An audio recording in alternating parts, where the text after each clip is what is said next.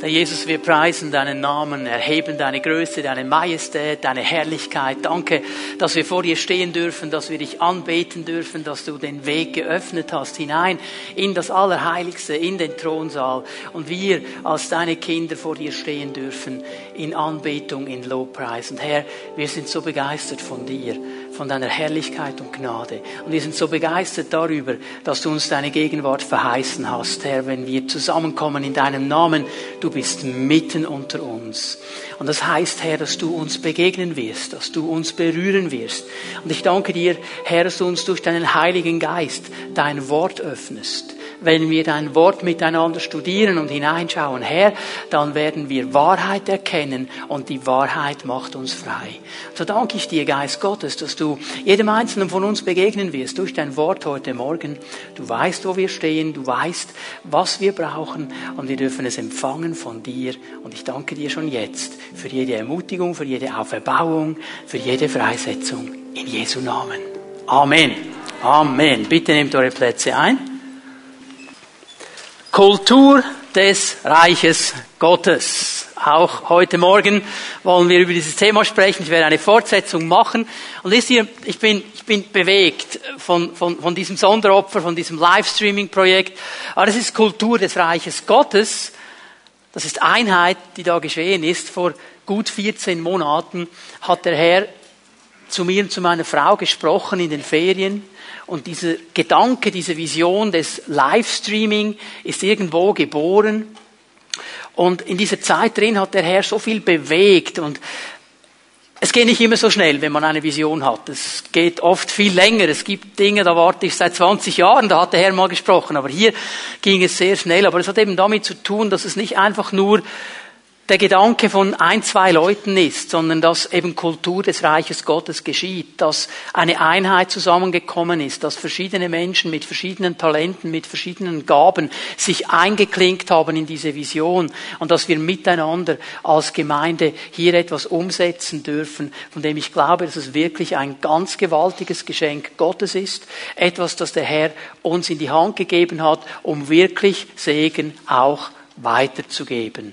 Die Kultur des Reiches Gottes soll überall auf der ganzen Welt verbreitet werden. Also ich habe am letzten Sonntag begonnen, über dieses Thema zu sprechen und ich möchte dich ermutigen, wenn du nicht hier warst, wenn du die Predigt nicht gehört hast, dass du das nachholst, weil diese Predigt eine einleitende Predigt war für all die Predigten, die noch kommen werden.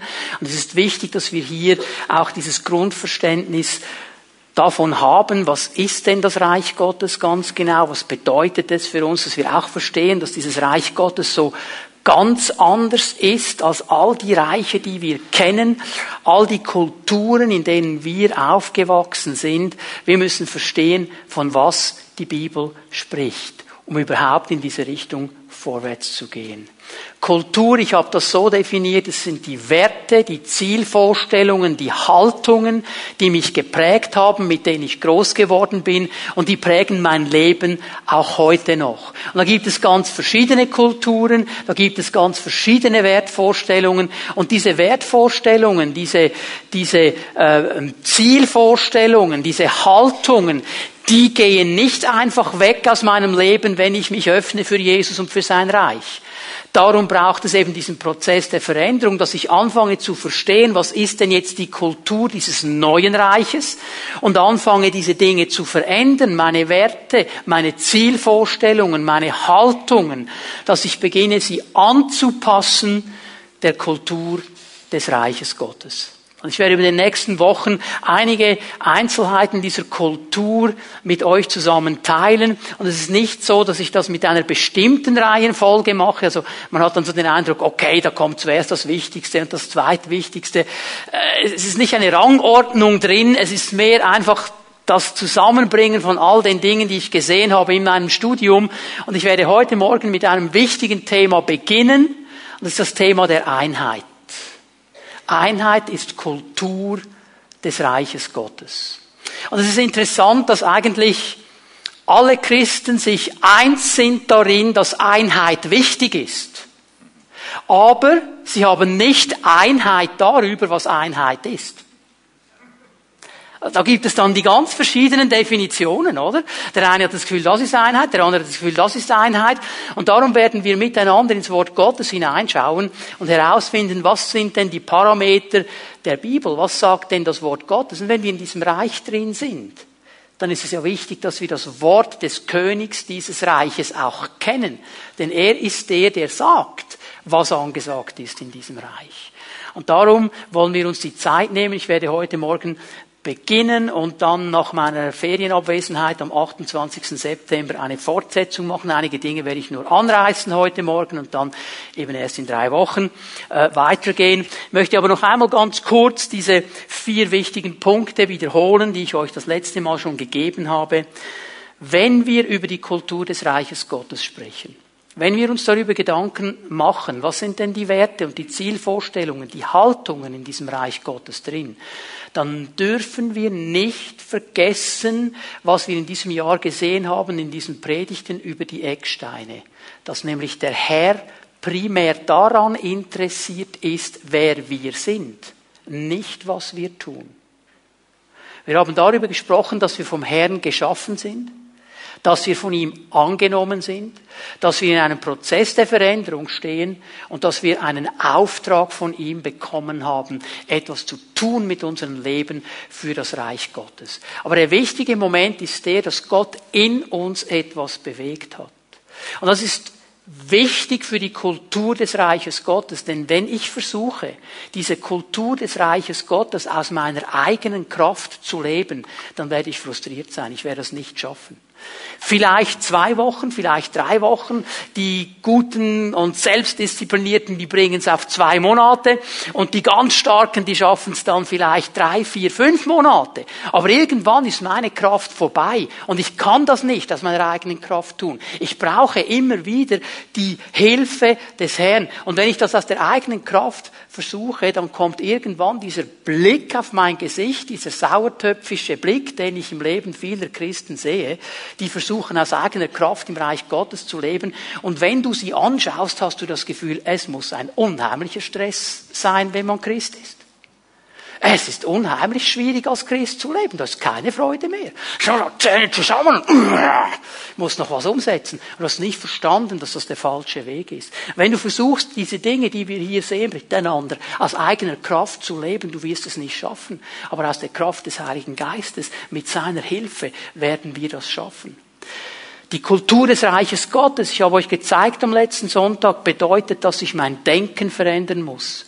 Meine Werte, meine Zielvorstellungen, meine Haltungen, die sind in der Regel sehr weit davon weg von dem, was die Bibel als Kultur des Reiches Gottes beschreibt. Und darum lerne ich immer mehr kennen von dem, was Reich Gottes ist und verändere mein Denken.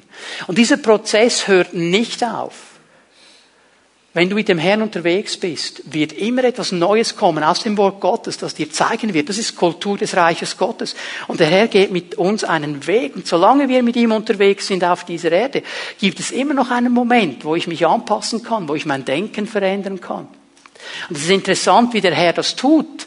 Er macht das nicht mit uns allen gleich. Er hat mit jedem von uns einen Weg, den er geht. Und beim einen spricht er dieses Thema sehr schnell an, beim anderen erst nach drei Jahren. Und es ist eigentlich auch gar nicht die Sache. Die Sache ist, dass du eingehst auf das, was er dir sagt. Nicht, wenn, der, wenn er zum Dani spricht. Dann muss der Dani nicht da zum Jalmar schauen und sagen, was macht Jalmar damit? Jalmar ist eine andere Geschichte wie der Herr mit dem Dani geht, Kultur des Reiches Gottes, das ist seine Sache. Und der Jalmar hat seine Verantwortung. Wir denken sehr oft immer für die anderen. Aber Gott will mit uns einen Weg gehen. Und er hat einen Weg für dich bereit. Und das ist ein Weg der Veränderung. Dann haben wir eine wichtige Sache gesehen, dass die Kultur des Reiches Gottes sich in verbindlichen Beziehungen zeigt und nur in verbindlichen Beziehungen. Gerade wenn wir über Einheit sprechen heute Morgen. Du, wenn ich irgendwo an ein Wochenende gehe, dann habe ich in der Regel keine großen Mühen mit diesen Leuten, mit denen ich das Wochenende verbringe, Einheit zu haben. Also jemand hat mir gesagt, dass da irgendwo in Bayern, glaube ich, eine Flugshow ist heute, R14 oder irgendwas so, oder? Also mit den Leuten, die da äh, nach Bayern gefahren sind, um diese Flieger zu sehen, mit denen hast du keine Probleme, Einheit zu haben im Thema Flieger. Die haben alle ein Thema, darum sind sie da runtergefahren. Aber weißt du, wenn dir dann einer ein bisschen auf den Wecker geht, beim Anstehen für den Hamburger oder so, den siehst du nachher nicht mehr. Das ist nicht schwierig, mit ihm Einheit zu haben. Aber die Kultur des Reiches Gottes wird in verbindlichen Beziehungen sichtbar. Da, wo ich verbindlich Woche für Woche für Woche für Woche mit denselben Leuten unterwegs bin und mit ihnen Leben teile und die Schattenseiten kenne und die Sonnenseiten und die Kanten und die weichen Ecken und ich kenne sie und ich bin mit ihnen unterwegs und ich entscheide mich mit ihnen Einheit zu haben. Das ist eine ganz andere Sache. Das Reich Gottes, die Kultur des Reiches Gottes zeigt sich in diesen verbindlichen Beziehungen. Und als Pfimi Bern, und das ist der vierte Punkt der Vorbemerkungen, als Pfimi Bern wollen wir alles daran setzen, die Werte und Haltungen und die Zielvorstellungen des Reich Gottes umzusetzen und zu leben. Wir wollen alles daran setzen, was an uns liegt, diese Kultur des Reiches Gottes zu einem festen Wert zu machen, in unseren Gottesdiensten, in den Hauszellen, wo wir zusammen Leben teilen, dass wir als Gemeinde vorwärts gehen, diese Kultur des Reiches Gottes. Und heute Morgen sprechen wir über Einheit. Wir beginnen mal damit. Du kannst mal zwei Bibelstellen bereit machen im Neuen Testament, Römer 15 ab Vers 5. Und einen zweiten Finger kannst du bei Epheser 4, Vers 3 in deine Bibel hineinstecken und dann bist du schön bereit, diese beiden Stellen dann zu lesen. Ich möchte zuerst ein bisschen etwas darüber sagen, was Einheit bedeutet, dieses Wort oder diese Worte, die die Bibel braucht, was bedeuten die eigentlich ganz genau? Die müssen wir verstehen, wenn wir über Einheit sprechen. Es ist interessant, dass in diesen beiden Stellen sowohl die wichtigsten Aspekte über Einheit beschrieben sind, als auch die wichtigsten Worte. Das ist übrigens interessant, das Wort Einheit, von dem man ja so gerne spricht, Einheit, das kommt nur zweimal vor im Neuen Testament. Einheit als Wort nur zweimal im Neuen Testament. Es gibt viele andere Worte, die beschreiben, was Einheit ist. Einmütig sein, einmütige Gesinnung haben, eins sein, das ist das, was Jesus betet, damit sie alle eins seien, dieselbe Gesinnung zu haben. Das sind alles so Worte, die Einheit beschreiben. Und wenn du ein Studium machen willst, die kannst du in der Konkordanz suchen, da wirst du sehr viel lernen über Einheit. Aber der Begriff Einheit interessanterweise nur zweimal. Aber lass uns mal miteinander anlesen hier in Römer 15. Ab Vers 5. Von Gott kommt alle Ermutigung und alle Kraft, um durchzuhalten. Er helfe euch, Jesus Christus zum Maßstab für euren Umgang miteinander zu nehmen und euch vom gemeinsamen Ziel bestimmen zu lassen. Gott möchte, dass ihr ihn alle einmütig und mit voller Übereinstimmung preist. Hier haben wir die Einheit. Gott möchte, dass ihr ihn alle einmütig und mit voller Übereinstimmung preist. Ihn, den Gott und Vater unseres Herrn Jesus Christus. Und am Vers 7, darum ehrt Gott, indem ihr einander annehmt, wie Christus euch angenommen hat. Und es fällt uns hier auf, dieser Vers 6 ist der wichtige Vers über Einheit, aber dieser Vers 6 ist schön eingebettet in zwei andere Verse, wo Paulus uns Anweisung gibt, wie wir Beziehung leben sollen. Also jetzt merken wir, Einheit hat zu tun mit Kultur des Reiches Gottes, hat zu tun mit Beziehungen. Da zeigt sich diese Einheit weil es geht um verbindliche Beziehungen, die gelebt werden. Schau mal in, in Vers 5. Von Gott kommt alle Ermutigung und alle Kraft. Hast du das gesehen? Von Gott kommt alle Ermutigung und alle Kraft. Nicht aus mir. Von Gott. Diese Kraft kommt von Gott, die kannst du von ihm holen, um durchzuhalten. Das brauchen wir, wenn wir Einheit suchen. Er helfe euch, Jesus Christus, zum Maßstab für euren Umgang miteinander zu nehmen. Also so wie ihr Beziehung lebt miteinander. Jesus ist der Maßstab, die maßgebende Anweisung. Wir sprechen vom Reich Gottes. Er ist der König des Reiches Gottes. Er gibt die maßgebende Anweisung, wie wir das tun sollen und wie wir dann vom gemeinsamen Ziel Einheit bestimmt sind. Und auch Vers 7, darum ehrt Gott, indem ihr einander annehmt, indem ihr einander annehmt, wie Christus euch angenommen hat. So, eingebettet in diese Verse über Beziehungen. Und wenn wir jetzt diesen Vers 6 nehmen, wo Paulus diesen klare Aussage macht, Gott möchte, dass ihr ihn alle einmütig mit voller Übereinstimmung preist, dann denken wir wahrscheinlich sofort an Lobpreis. Ja, den Herrn preisen. Das muss Lobpreis sein. Und wir denken sofort an diesen Moment, den wir vorhin hatten, wo wir vor ihm stehen, ihn anbeten, ihn preisen, ihm Lieder zusingen. Ich möchte das so sagen, das ist nur bedingt richtig. Das ist nur bedingt richtig. Es ist nicht die Zielrichtung, die Paulus hier ganz genau vor Augen hat. Es ist nicht nur dann Lobpreis, es ist nicht nur dann Anbetung, wenn wir Lieder singen. Es ist nicht nur dann Lobpreis, wenn wir die Stimmen erheben und ihm einen Chorus zusingen. Es gibt eine Form von Lobpreis und die hat Paulus hier eigentlich auch im Blickwinkel. Sehen wir an diesen Versen 5 und 7. Es ist eine Form von Lobpreis, wenn das Volk Gottes einmütig die Prinzipien Gottes auslebt. Wenn das Volk Gottes diesen Maßstab Jesus nimmt und ihn lebt, auch das ist Lob Gottes. Weil das werden die Menschen sehen. Es ist eine, ein, ein Bild eigentlich, weil wir identisch werden mit dem Wesen Gottes. Ist dir mal aufgefallen, dass der Herr in der Bibel ein dreieiniger Gott ist? Vater, Sohn und Heiliger Geist. Die Soziologen sagen, drei ist die schwierigste Form des Zusammenlebens. Weil bei dreien geht es ganz schnell, dass einer auf der Seite steht. Zwei sind sich einig, der dritte nicht. Gott hat sich der, entschieden, in alle Ewigkeit in der soziologisch schwierigsten Form des Zusammenlebens Beziehung zu pflegen. Und wenn wir als sein Volk, sein Wesen leben, identisch werden, seinem Wesen, und schau mal, was ist das Volk Gottes anderes als genau das? Ein Haufen von Menschen, die total unterschiedlich sind.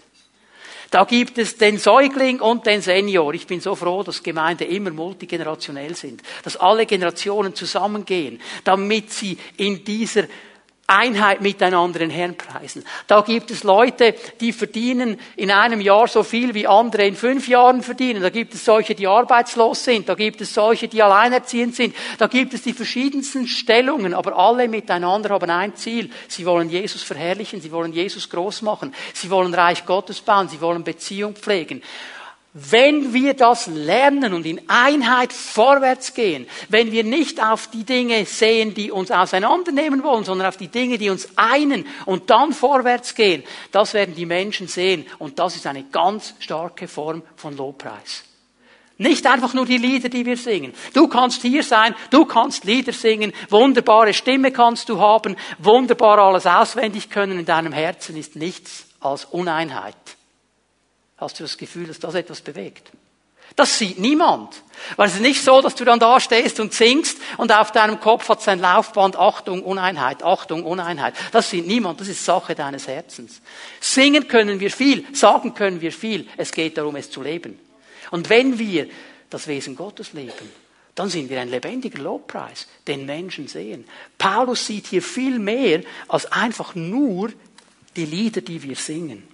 Dieses Wort einmütig, das er hier braucht, einmütig den Herrn zu loben, einmütig zu sein darin, ist ein zusammengesetztes Wort im Griechischen. Der erste Teil des Wortes bedeutet eins sein, zusammen sein, gemeinsam haben. Und der zweite Teil des Wortes, und der ist mir hier wichtig, der bedeutet, hat eine dreifache Bedeutung, Mut, Wille, Leidenschaft. Mut, Wille, Leidenschaft. Einheit wird nur über den Weg von Mut, Willen und Leidenschaft erreicht. Wir werden nur auf diesem Weg in die Einheit hineinkommen, die der Herr möchte. Diese drei Worte sind sich gleichgestellt, also diese drei Bedeutungen, die widersprechen sich überhaupt nicht. Aber wir sehen hier eine wichtige Sache. Es braucht Mut, es braucht Willen und es braucht Leidenschaft, diese Einheit zu suchen. Einheit ist kein Selbstgänger. Einheit funktioniert nicht einfach so automatisch. Ja, ich bin ja Christ, dann wird die Einheit dann schon funktionieren. Es braucht Mut, Wille und Leidenschaft, diese Einheit zu leben. Einheit muss gewollt sein. Ich muss sie suchen, ich muss sie bewahren, ich muss sie festhalten, ich muss dafür kämpfen. Ich muss Mut haben, für Einheit zu stehen. Ich muss den Willen haben, für Einheit zu stehen. Und auch die Leidenschaft, dran zu bleiben an der Einheit. Es ist kein Selbstgänger. Und weißt du was? Einheit beginnt nicht bei den anderen. Sie beginnt bei mir. Aber denke, aber wenn die anderen alle machen würden, was ich möchte, dann würde das dann schon funktionieren, oder? Und dann hätten wir dann schon Einheit. Einheit beginnt bei mir. Also hör mal, du kannst von mir aus von Gebetsversammlung zu Gebetskonferenz gehen und du kannst wie ein charismatischer Düsenjet für Einheit für die ganze Schweiz beten. Wenn du zu Hause keine Einheit hast, wird das nichts bringen. Hast du keine Autorität für die Einheit der Nation zu beten. Wenn du bei dir zu Hause die Einheit nicht hast, wenn du in deinen verbindlichen Beziehungen keine Einheit lebst, dann kannst du nicht Autorität nehmen mit Leuten, die du gar nicht kennst für eine ganze Nation. Denk mal darüber nach. Wir zügeln das gerne so von hinten auf, oder? Wir würden gern die ganze Welt am liebsten. Wird so nicht funktionieren. Jesus geht einen anderen Weg mit uns. Einheit ist etwas, das bei mir beginnt. Jetzt gehen wir mal zu Epheser 4, Vers 3. Ich werde äh, nur einige wenige Dinge zu diesem Vers sagen, den werde ich dann äh, am 28. ein bisschen genauer noch unter die Lupe nehmen. Setzt alles daran, die Einheit zu bewahren, die Gottes Geist euch geschenkt hat. Hier steht im Griechischen eigentlich explizit die Einheit des Geistes zu bewahren. Setzt alles daran, die Einheit des Geistes zu bewahren. Ich möchte hier auf zwei Dinge hinweisen. Paulus ruft uns auf zu bewahren. Du kannst nur bewahren, was da ist. Er sagt nicht, bau sie auf. Er sagt, bewahr sie. Warum kann er das sagen? Weil es die Einheit des Geistes ist. Nicht meine Einheit, nicht deine Einheit, nicht was ich empfinde über Einheit, es ist die Einheit des Geistes. Es ist etwas, was der Geist Gottes gesetzt hat, in eine Linie gesetzt hat. Und ich werde am 28. ein bisschen darüber sprechen, was diese Linien genau sind. Aber es ist die Einheit des Geistes. Und es ist mir wichtig, hier auch zu betonen, es geht um die Einheit des Geistes, es geht nicht um Einheit im Geist. Man sagt dann ganz schnell Einheit im Geist. Ab und zu, ähm, schon lange nicht mehr, aber ab und zu gehe ich mal an einen Fußballmatch meiner Lieblingsmannschaft. Und wenn ich dann schon gehe, dann gehe ich also voll in den Fan-Corner rein, wo die Fans sind mit ihren Bändern und mit ihrem Gesang und so weiter. Und wisst ihr was, dann haben wir Einheit im Geist. Wir sind uns alle einig, wir wollen, dass unsere Mannschaft gewinnt. Und wenn ein Tor geschossen wird, dann jubeln wir und dann singen wir und dann umarmst du irgendjemanden, den du gar nicht kennst. Okay? Ich sage euch ganz ehrlich, mit vielen dieser Menschen möchte ich gar keine Einheit haben. Außer wenn wir beim Fußballmatch sind, dann sind wir Einheit im Geist. Aber wenn ich sehe, wie sie umgehen mit Drogen, mit Alkohol, mit ihrer Sprache und so weiter, sage okay, wir sind Fußballfan, wir sind Fan vom selben Club, aber mehr möchte ich mit dir nicht zu tun haben. Das ist Einheit im Geist. Viele Christen haben das Gefühl, so, das ist Einheit, oder? Wenn alles stimmt und richtig ist, dann ist dann gut, dann haben wir Einheit. Es geht aber um die Einheit des Geistes. Die wird anders definiert, die wird von ihm definiert. Ich klinke mich da einfach ein und ich bewahre das. Einheit, dieses Wort hier bedeutet ein Zustand der Einigkeit, der Harmonie, des Übereinkommens. Wir kommen überein, das festzuhalten und uns hier eins zu machen. Und das hat nichts zu tun mit meinen Gefühlen. Das hat nichts zu tun mit meinen Gefühlen. Das hat nichts zu tun mit einer äußerlichen Harmonie, die ich irgendwie spüre. Wenn ich zum Zahnarzt gehe und der Zahnarzt sagt mir, okay, hier ist ein Loch, wir müssen bohren, dann habe ich gar keine positiven Gefühle. Aber überhaupt keine. Aber ich mache mich eins mit ihm, weil er ist der Fachmann. Und wenn er sagt, er muss bohren, ja, dann muss er bohren, dann mache ich halt Einheit mit ihm und Harmonie. Das hat nichts zu tun mit meinen Gefühlen. Verstehen wir? Manchmal wird uns der Herr anweisen, Einheit zu haben in Dingen, wo meine Gefühle an einem ganz anderen Ort sind. Darum brauche ich Mut, Willen und Leidenschaft. Ich brauche Mut, mich einzuklinken in die Einheit des Geistes, weil ich etwas ganz anderes sehe vielleicht. Ich brauche immer wieder den Willen, dran zu bleiben, weil ich denke, beim ersten Problem hätten wir es anders gemacht, hätten wir das Problem nicht. Und ich brauche die Leidenschaft, immer wieder zu vertrauen, dass der Herr die Sache in der Hand hat. Es ist die Einheit des Geistes. Es geht um die Einheit des Geistes. Das ist das, was dem Herrn wichtig ist. Wie gesagt, am 28. gibt es Fortsetzung hier. Ich möchte ein bisschen noch etwas sagen heute Morgen über die Kraft der Einheit. Ein Thema, das uns eigentlich den meisten von uns bewusst ist, dass diese Einheit auch eine Kraft freisetzt. Ich möchte hier aber eines betonen, ähm, Einheit wird immer Kraft entfalten, positiv oder negativ. Es gibt auch eine negative Einheit. Die entfaltet auch Kraft. Denk mal an den Turmbau zu Babel, wo sie eigentlich diesen Turm aufbauen wollten als ein Zeichen, wir entthronen Gott. Die wollten ja bis in den Himmel mit diesem Turm. Die wollten Gott zeigen, dass sie ebenso gut sind und so stark sind wie er. Und Gott sagt etwas Interessantes, wenn du mal die Geschichte liest. Er sagt, die werden alles schaffen, was sie sich vorgenommen haben. Warum? Weil sie eine völlige Einheit hatten in diesem Ziel. Und diese Einheit hat sich entwickelt. Es gibt eine Firma, die kennt ihr alle. Ich weiß nicht, was ihr darüber denkt, aber ihr habt das alle schon mal gehabt. Es gibt eine Firma, die hat gesagt, wir sind uns eins. Wir haben ein Ziel. Wir wollen auf der ganzen Welt präsent sein. Der Name der Firma ist Coca-Cola.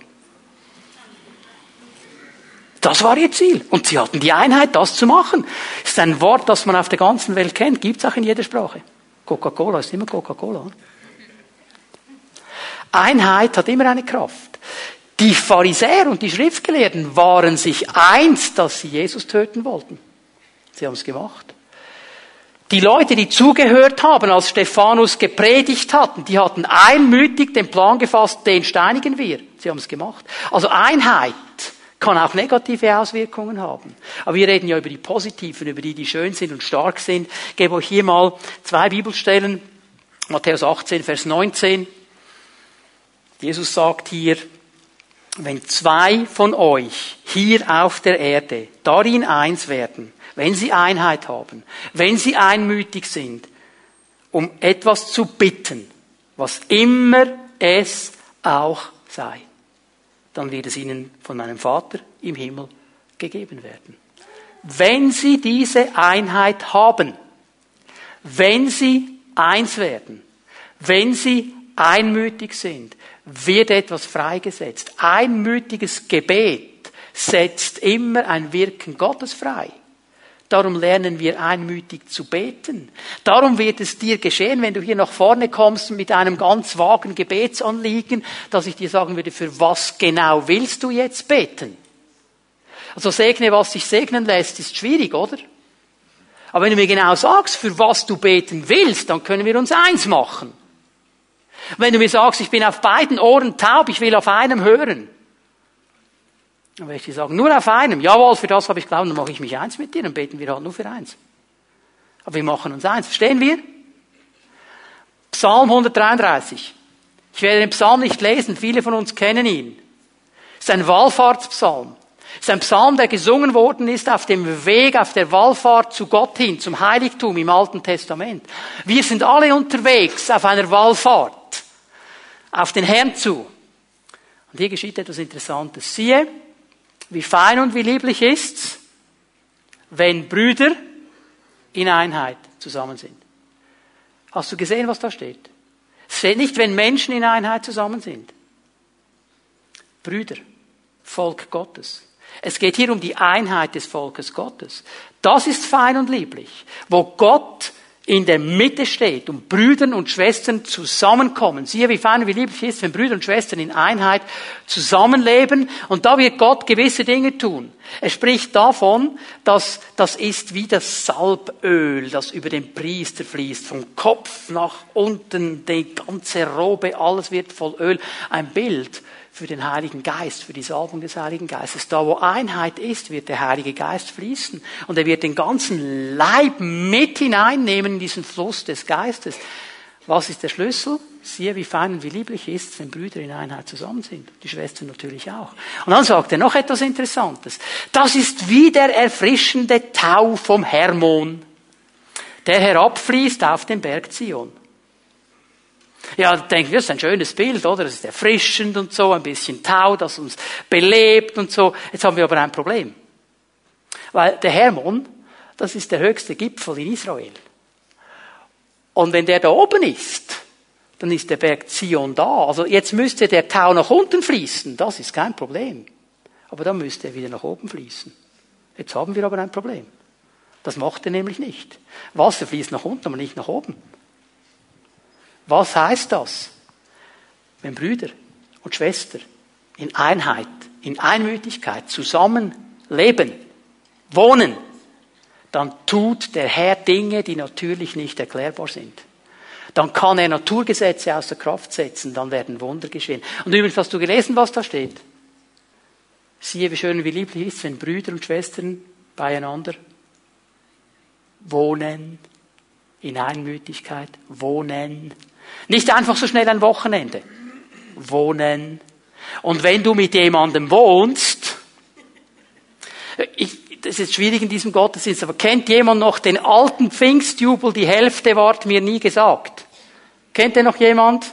Bin ich der Einzige? Doch ein paar, danke, bin nicht ganz alleine. Die Hälfte war mir nie gesagt. Wisst ihr, dieser Pfingstjubel hat für mich eine ganz neue Bedeutung bekommen, nachdem ich so ein paar Wochen verheiratet war.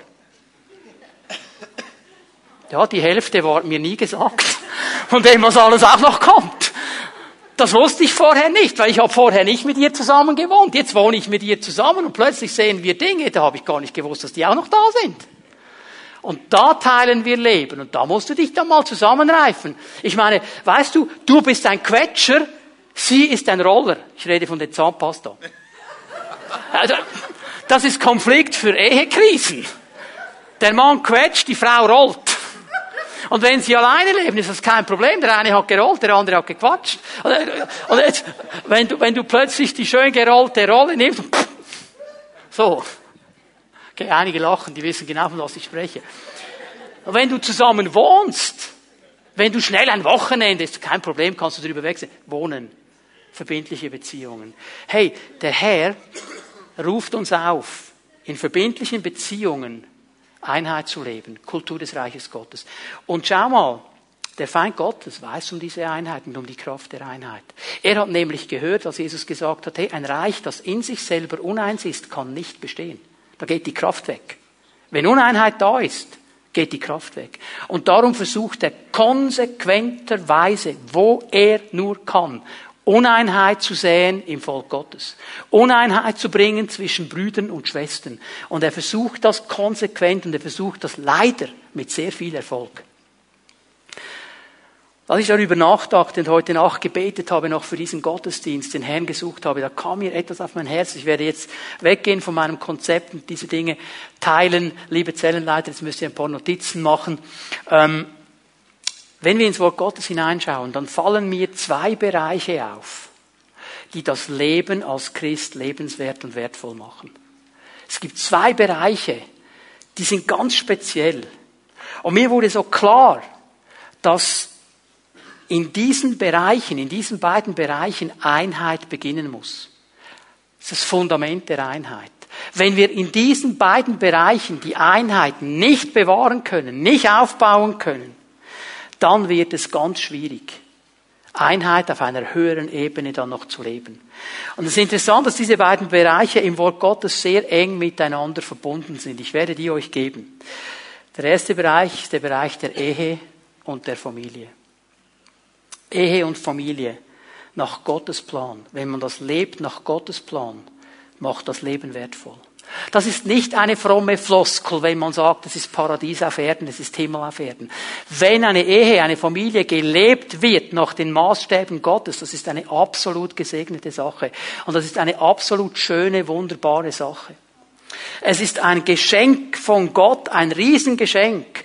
dass man eine Person mehr lieben kann und anders lieben kann als alle anderen Menschen, in einer intimen Art und Weise Gefühle und Liebe austauschen kann, wie man das nur mit einem einzigen Menschen auf dieser Erde tun sollte, wie man das nur mit einem Menschen macht. Und darum gehen diese Menschen einen Bund der Einheit ein miteinander. Ich möchte es mal so nennen. Sie werden ein Fleisch sein. Einheit. Und in diesem Bund drin und in dieser Einheit drin können sie die schönsten und berauschendsten Gefühle austauschen. Und sie tun das in einem Rahmen der absoluten Sicherheit. Übrigens, darum ist die Bibel so klar. Zuerst der Bund, dann der Sex. Zuerst wird geheiratet, dann der Sex. Kein Sex vor der Ehe, das kennt die Bibel nicht. Warum? Wenn ein Mensch sich öffnet für sexuelle Liebe, für Intimität, macht er sich verletzlich wie mit nichts anderem. Und wenn kein Schutzrahmen darum herum ist, gibt es die elendesten Verletzungen, die du dir nur vorstellen kannst. Ich könnte jetzt aus der Seelsorge und viele andere Pastoren hier auch eine Sache um die andere erzählen, wo Menschen kaputt gemacht worden sind, weil sie der Gesellschaft mehr zugehört haben als dem Wort Gottes. Darum gibt es diesen Rahmen. Darum gibt es diesen Rahmen. Und weißt du, was diese Bund der Einheit genial macht, er kann Leben hervorbringen. Wenn die zwei zusammenkommen, ein Fleisch werden mit der Hilfe Gottes und der Einheit, die sie haben, dann wird Leben hervorgebracht. Und dann können sie Erkenntnis und Erfahrung in dieses neue Leben hineingeben. Man nennt das Erziehung. Und ein neues Leben prägen. Es ist ein gewaltiges, geniales Geschenk von Gott. Es ist ein Geschenk der Einheit. Und weißt du, diese Einheit zeigt sich im Gebet. Ich habe die Stelle gelesen. Wenn ein Ehepaar miteinander betet, dann kann der Himmel sich bewegen, wenn sie in Einheit kommen. Und genau da versucht der Feind einen Keil hineinzuschlagen. Weißt du, da wo große Offenheit ist, da wo große Transparenz ist, da wo große Intimität ist. Wir haben früher gesagt, da wo wir die Hosen runterlassen. Also bildlich gemeint jetzt mal, okay? Da macht man sich verletzlich da wo ich in dieser intimen Beziehung bin, keine Schutzmauern hochfahren muss, da bin ich verletzlich. Und da kann ein Wort kommen, das vielleicht aus einer schlechten Stimmung, aus einer schlechten Haltung, schlecht aufgestanden, ein dummes Wort, das man kaum ist es halb draußen schon bereut und das verletzt tief, weil diese enge Beziehung da ist. Und dann ist die Einheit nicht mehr da. Und dann kann Einheit zerstört sein zwischen Ehepartnern. Einheit zwischen Eltern und Kindern. Einheit zwischen Generationen. Und der Einzige, der dabei lacht, ist der Feind. Weil dann geht die Kraft vorbei. Und darum brauchen wir Mut, Willen und Leidenschaft.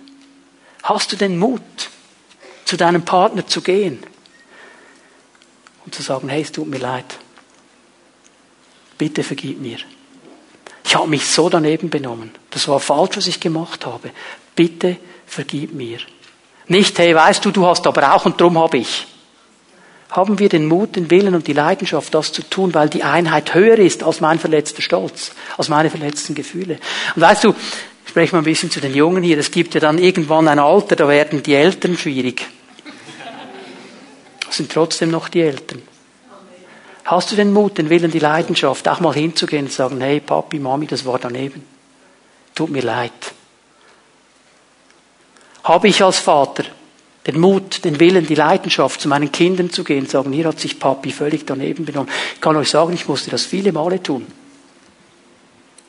weil ich mich einfach daneben benommen habe. Aber die Einheit in der Familie ist mir wichtiger als mein Stolz, meine Stellung. Und wenn wir diese Einheit nicht haben, hör mal, wenn wir diese Einheit nicht haben, wie willst du da für Einheit beten für die ganze Schweiz? Der große charismatische Düsenjet im Gebet, der alle Festungen niederreißt, aber seit drei Jahren in einem anderen Zimmer schläft als seine Frau. Weil die Einheit so auseinander ist. Das wird keine Autorität. Du hast keine Autorität für Einheit zu beten, wenn in deiner Familie die Dinge nicht geordnet sind. Wenn zwischen dir und deinen Kindern keine Einheit da ist. Du hast keine Autorität weiterzugehen. Ich sage das ganz klar hier. Das ist meine tiefste Überzeugung. Und darum müssen wir hier ansetzen. Ist die letzte Aussage des Alten Testamentes. die beiden letzten Verse des Alten Testamentes. Da spricht Malachi davon, dass ein Prophet wie Elisa kommen wird. Und er hat eine große Aufgabe. Er will die Generationen wieder miteinander verbinden. Er will sie wieder in Einheit bringen. Die Herzen der Väter zu den Söhnen und die Herzen der Söhne zu den Vätern, damit der Herr nicht kommen muss, um das Land zu strafen. Er will wieder Einheit bringen. So hört das Alte Testament auf mit dieser Hoffnung auf Einheit. Und durch Jesus Christus ist das möglich. Und ich möchte dich bitten, ich möchte dich bitten, setze alles daran, in deiner Familie diese Einheit zu bewahren. Mit deinem Ehepartner, mit deinen Kindern, mit deinen Eltern, egal ob sie schon 80 sind. Nur dann wirst du Autorität haben, in Einheit weiterzugehen und die Einheit zu bewahren. Das ist mir ein wichtiges Anliegen, dafür werden wir auch beten. Ich weiß, hier können viele Verletzungen geschehen, weil wir eng miteinander sind, aber es ist Heilung beim Herrn. Und der zweite Bereich ist die Gemeinde die geistliche Familie. So, Ehe und Familie und Gemeinde sind stark miteinander verwandt. Beide haben mit Beziehungen zu tun. Beide. In der Ehe, in der Familie geht es um Beziehungen, in der Gemeinde geht es um Beziehungen. Jetzt, jetzt haben wir einfach ein Problem hier. Weißt du, den Ehepartner kannst du in der Schweiz in der Regel aussuchen. Die Schwiegermutter nicht. Die Verwandten auch nicht. Und die Kinder, die dann kommen, auch nicht. Die kommen dann. Und die Geschwister in der Gemeinde kannst du dir auch nicht aussuchen. Die hat der Herr da hereingestellt. Du kannst nur Einheit mit ihnen suchen. Du kannst nur die Einheit hochhalten. Und das macht es spannend in der Gemeinde. Und genauso wie die Ehe, die Familie, bringt auch die Gemeinde Leben hervor. Weil Gott ist ein Gott des Lebens. Und er will neues Leben hervorbringen. Er will geistliches Leben zeugen.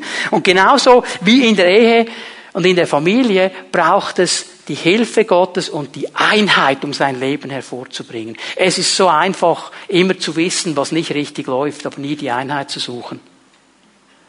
Aber wenn Einheit da ist, dann wird Gott kommen mit seiner Kraft und seiner Autorität. Und wenn ich die erste Gemeinde mir anschaue, ich möchte die erste Gemeinde nicht glorifizieren, da waren viele Probleme, aber ich sehe eine Sache und die fällt mir auf. Es gibt ein Wort, das immer wieder vorkommt im Zusammenhang mit der ersten Gemeinde. Einmütig einmütig. Kannst du mal in der Apostelgeschichte nachlesen. Apostelgeschichte 1, Vers 14.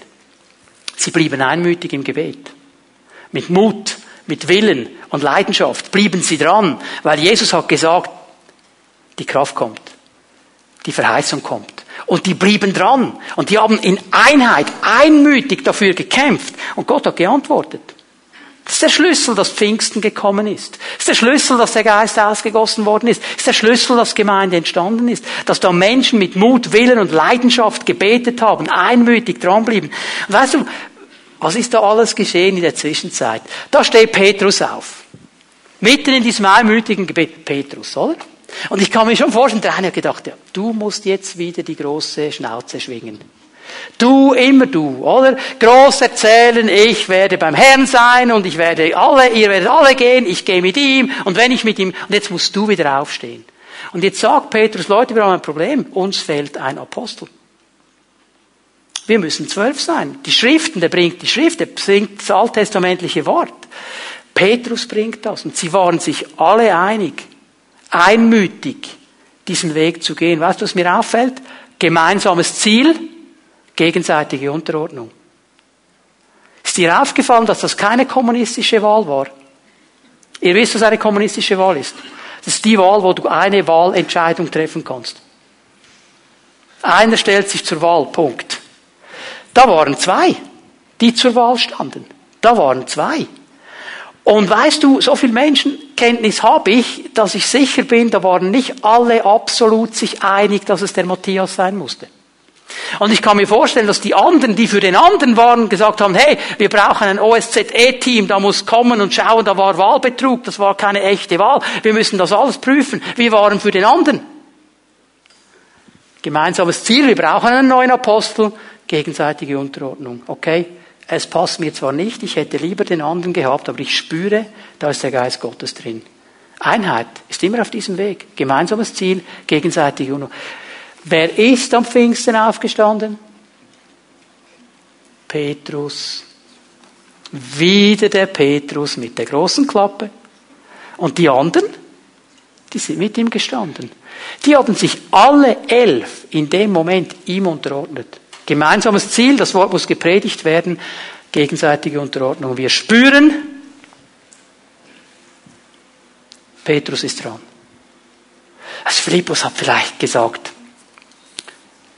zu Thaddäus, ja, aber weißt du, mit diesen vielen Leuten, die alle hier sind, der Johannes, der eine Predigt über die Liebe halten würde, das wäre viel angebrachter. Oder, oder der Matthäus mit den Finanzen, der könnte doch eine Budgetberatung machen, das wäre auch noch gut. Aber jetzt muss der Choleriker Petrus wieder als... Die haben gemerkt, das ist dran jetzt. Es ist dran.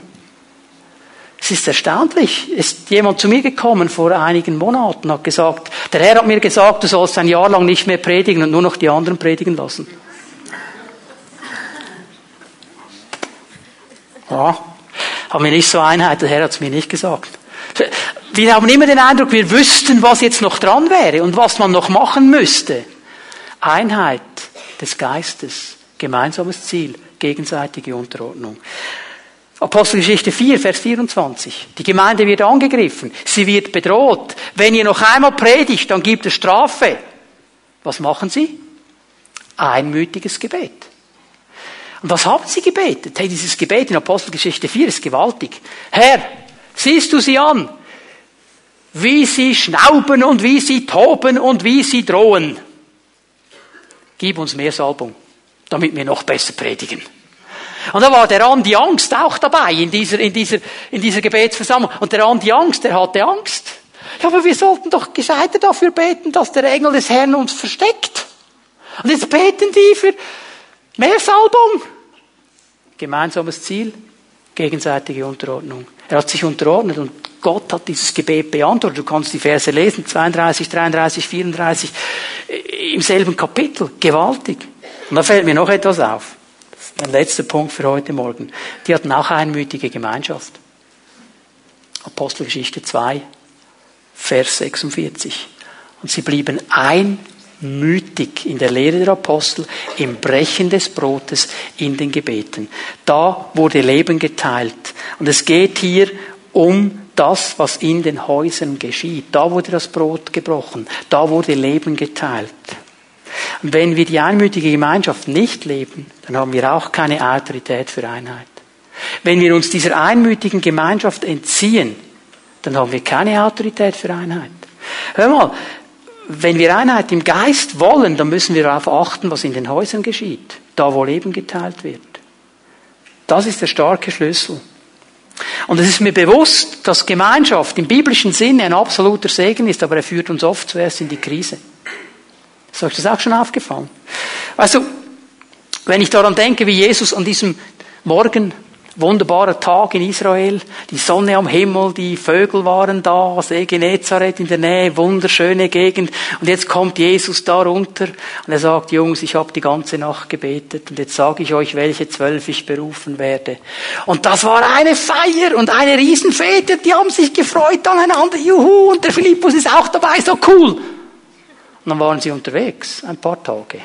Und plötzlich hat's gerabbelt. Weil sie gemerkt haben, wir sind alles Menschen. Das führt oft zuerst in eine Krise, weil wir lernen einander kennen.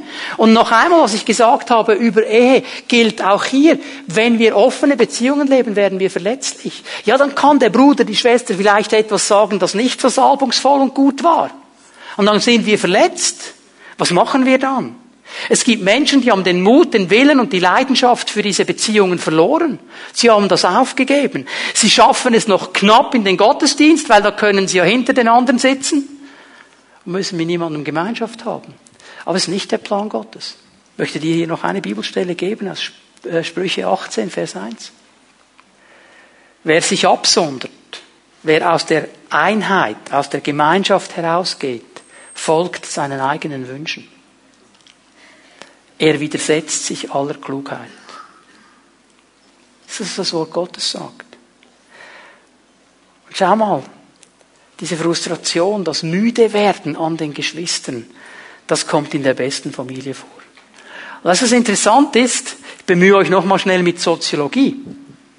Die Soziologie kennt das, sie nennt das das Individuum im Kollektiv. Und weißt du, was die, was, was die Soziologie sagt? Sagt, es ist eine aussichtslose Lebensebene. Wird nicht funktionieren. In der Welt nicht. Aber im Reich Gottes schon. Warum? Weil wenn wir Jesus aufgenommen haben, sind wir neue Menschen. Wir sind eine neue Schöpfung. Er hat etwas in uns verändert. Wir haben eine neue Hoffnung. Wir sind in einem neuen Reich. Frieden, Freude und Gerechtigkeit im Heiligen Geist. Wir sind herausgenommen aus diesem alten Reich. Wir haben eine neue Grundlage, das Wort Gottes, das uns hilft, mit diesen Dingen umzugehen, das uns anleitet, Liebe, Annahme und Vergebung zu leben. Wir haben eine neue Kraft. Das ist die Kraft des Himmels, der Heilige Geist. Darum können wir so leben. Und das ist der Schlüssel der Kraft, wenn wir das lernen, zu bewahren, was der Herr eigentlich schon bereit gemacht hat. Nicht auf das zu schauen, was uns trennen will, sondern auf das, was uns eint.